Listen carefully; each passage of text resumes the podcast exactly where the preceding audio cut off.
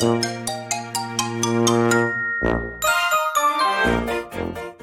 やとすみおの Survival Life in Canada 皆さんこんにちは。さやとすみおのサバイバルライフ in カナダです。バンクーバーに住むすみおと。シアトルに住むさやが北米でうまく生き抜く方法をシェアするラジオです。こんにちは。皆さんこんにちは。Hello ハローハロあの今日はあのいきなり行きたいんですけどーなんかちょっとにやけてませんか？いやいやいや。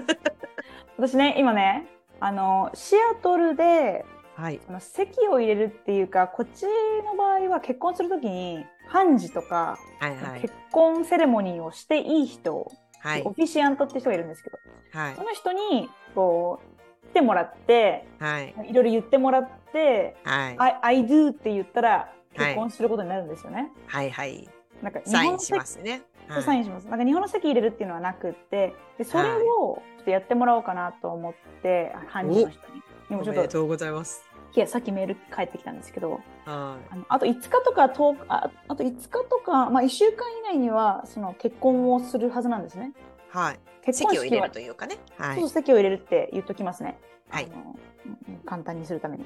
で席をあと5日ぐらいで入れるんですけど、すみおさんはもうご結婚されて何年か経ってると思うので、はい。アドバイスを数を数えるのも忘れたぐらいですけどはい。結婚のアドバイスっていうのをいただきたいなって思ってほるんですよね。私ね、うはい。あの離婚調停の通訳いっぱいしてるんですけどで そこから学ぶことは多いんですがあの失敗から学ぶっていうのと反面教師にするっていうのとあの、うん結婚ちゃんとしててうまくいってる人のアドバイスをもらうのは違うと思うので、はいはいはあのそう住代さんに アドバイスをい。ただきたいなと思いまして。いああえそれ何ですか？結婚生活がうまくいくコツとかそういうことですか？そうそうそうそうそう。あとはなんかこういうのしといた方がいいよとかけ喧嘩したらすぐに仲直りした方がいいよとかよく聞きます。ああなるほど。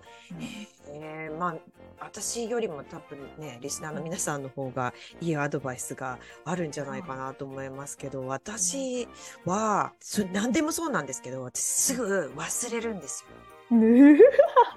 ねで喧嘩とかしてもなんで喧嘩したかまあ3日後ぐらいには覚えてないですよ。え最高じゃないですかそれ。原因とか覚えてないです。まあ喧嘩もあんまりしないですけどうん喧嘩をしたとしても、すぐ忘れる。うんすぐ忘れる。あと私でも、それ喧嘩じあの夫婦関係じゃなくてもですよ。うんうん何かに怒ってても3日もしたら忘れちゃうんですよ。いい都合のいいのですねとか言って。えマジそっくり。なんかあの時はごめんねとか謝られても忘れ覚えてない覚えてない。なんかなんだっけかなと思ってもあうん。いいよいいよみたいな。あれ？って思ってるっていう。まあうんそうですね。だから逆に言うと後から謝るっていうこともできないんですよ。私覚えてないから、あそっかそっかそっかそっか。うん、だからその場で解決しないといけないんですよね。あじゃあじゃあじゃあすぐ忘れるイコールまあその場で解決してるからじゃないですか？ああそうですねでもなんかね人によってタイプ違うじゃないですかだから、あのあ逆に言うと私の旦那さん真逆でうん。私本当2日3日で忘れちゃうんですけど旦那さん3年くらい前のこととかでもあの時ああいう風に言ったじゃんって覚えてるタイプなんですよ。それあるじゃないですか。ね、夫婦とかその、はい、恋人同士の関係でどっちかがあの忘れないどっちかがすぐ忘れちゃうっていうパターン？あるある。私がその執念深い方ですね。ずっとだか。らね、やっぱね、何年前にあれ言ったじゃんとかね、もう全く覚えてないんで、もう架空のことに対して謝るみたいになっちゃうんですよね。そうだったんだ。あ、うん、あの時は。そう思ったんならごめんみたいなパターンですよ。だから、あんまり良くないんだよな。えであんまり喧嘩しないってことはいいですね。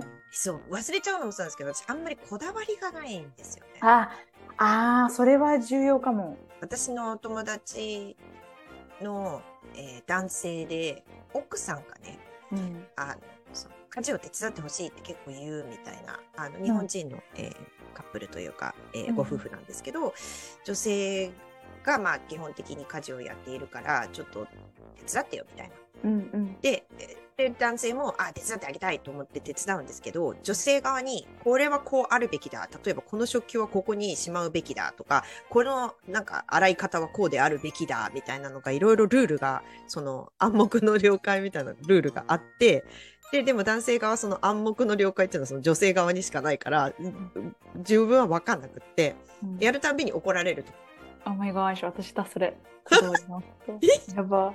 これはここじゃないでしょとかってなって、で、喧嘩になるから、手伝ってあげたい、手伝ってあげたいってちょっと上から目線だな。一緒にやりたいと思ってるんだけど、えーうん。それができないって言ってた男性がいました。ちょっと待って。それ私だわ。その奥さん私だわ、こだわりある方ですか？うん、あのタオルの畳み方っていうのがすごくこだわりがあって。うんうんうん。うん。そうあとね食器洗い食器。どんな、なんかあれですか？白鳥みたいになってるんですか？いやえどんな、どんな風に畳むんですか？あなんかこう2つに折るじゃないですか。はでうちなんかこうボーダーみたいなのが入ってるタオルなんですい。よ、はいはいはいはいはい。そのボーダーを見せてはい。こうまた折るんですよね。で四つ折りにするんですよね。一はいはいはい。あまあ、四つ折りかな？2回折るんですよね。はい。で。それで12って言ってこう12って折るんですよ。はい。あ、観音開きみたいになるように折るんですね。内側に折るんですか？そう内側に折るんですだからはいはいはいはい半分にしないんですまた半はい分にしない。半分にすると、まあまあ、縫い目がこう端に出るパターンですよね。じゃなくて、縫い目が見えないように、3つの筒状みたいにして、はい。はい。筒状みたいにして収納するでトイレとかにこうあのトイレにタオルかけるフックあるじゃないですかはい。あれもあの三つをなんか長いタオルをはい三つに折ってボーダーを見せるみたいなのがあるんですよ私のああ、なるほど。その端っこの縫い目みたいなのが、できるだけ見えないように畳むんですね。そうそうそうねああ、なるほどね。でそれでもデイビッドはそれやってくれるんですか？うーん気づい私がいる時はやってくれますけどはい。私がこうやっといて言うとまあ二つ折りにしてはい。手にかけますよねだだから私はそれを直すっていう、はいまあ、別に私はそれがあのあの負担には負担だったなとは思ってないしはい。あと私たちのルールだとあのトイレを上げたりしするじゃないですか男の人、はい。はい。でもそのままにしといていいよって言うんですよ私は、私が必要な時は下ろすからはいはいはいはい。それはもう昔から決めててうん。トイレの便座で喧嘩することはないんですけどっうん。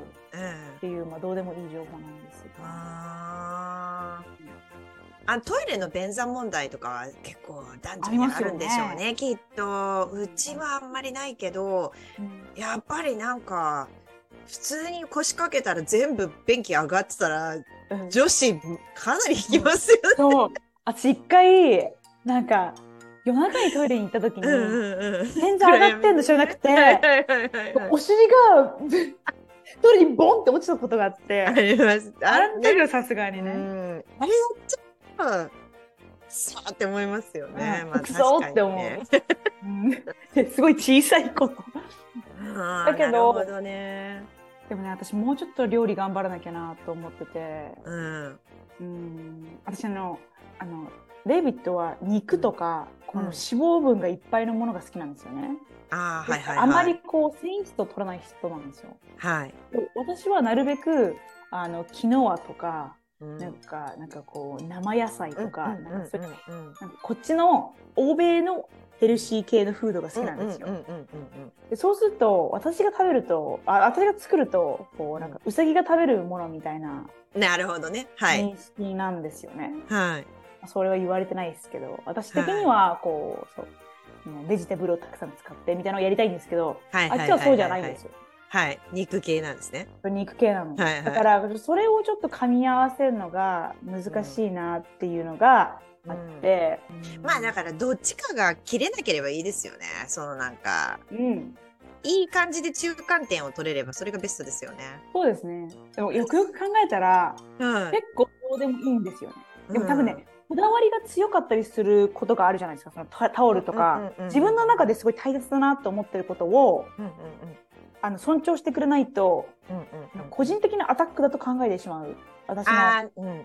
なるほど、なるほど。自分が本当に大切だと思ってるのに、うん、こあめんどくせえ。相手が結構まあどどっちでもいいなって思ってるものだったら逆にこだわりがないんで合わせられますからね相手にね、うん、だから相手の意図がすごく大事だって思ってるんだったらこだわりがない側の方が合わせて合わせたらいいじゃないですか、うんうんうんうん。だけど本当にこだわってないから忘れちゃったりとかするんでしょうね。ああ、そっかそっかそっかそっかそっか。うん。だから、さやさんがいるときはタオルちゃんと同じように畳んでくれるけど、いないときとか、ちょっとこう目を離した隙に、うん。え、でも拭ければよくないの状態に戻っちゃうんでしょうね。でそこで私が切れるのもなおかしいですよね。うん。よくない。あ切れ切れないですけどね。なんでこうしてくれないの？みたいになりますけどことが違いますからね。そうそうそうやっぱそこがこうすり合わせていくのがまあその一緒に生活するっていう醍醐味でもあるしうん。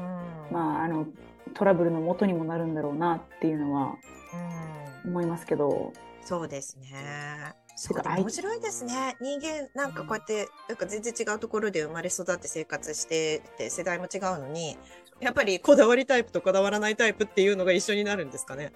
やっぱそうかもしれない。いやでもこだわってないタイプに私感謝しなきゃいけないですね。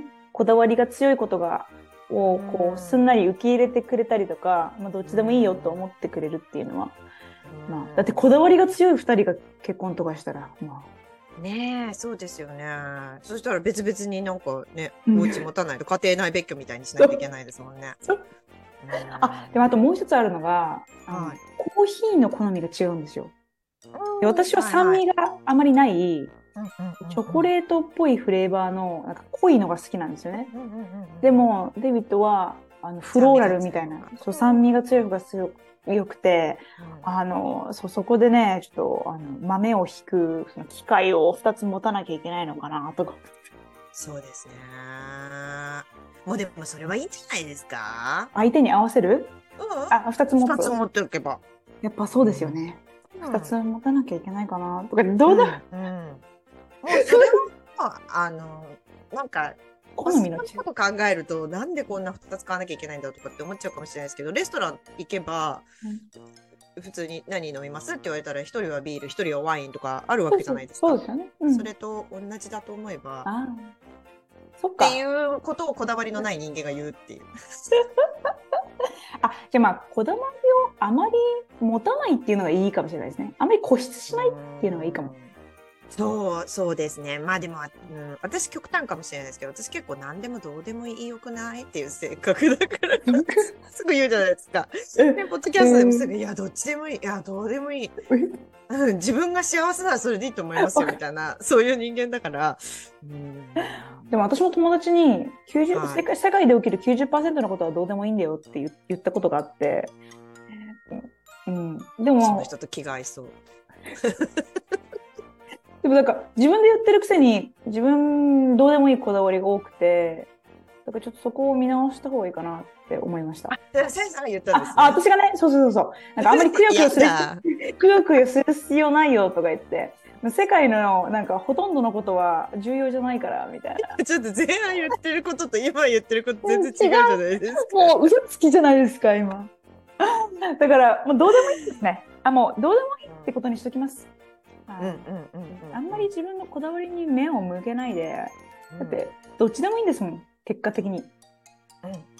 うん、うん。家が燃えなくて、うん。夫婦生活円満で、友達が周りにいて、家族が周りにいれば幸せですもんね。うんうんうん。そうです、そうです。そこにそそこに、そこに行こう、そこに行こう。じゃあ今日はちょっと私は、あの、デイビッドの、あの、援護ができてよかったです。いや、彼も喜んでると思います。頑張ります。ありがとうございました。ね、おめでとうございます。結婚生活、頑張ってくあ、ださい。そうだ、った、そうだった。というわけで、今回も最後までお付き合いいただきありがとうございます。サルとスミオのサバイバルライフ in カナダ。法廷通訳と私立高校専門留学エージェントのさやと。学校スタッフのスミオがお送りしました。お便りやお問い合わせ先は概要欄をご覧ください。また次回お会いしましょう。バイバイ。バイバイ。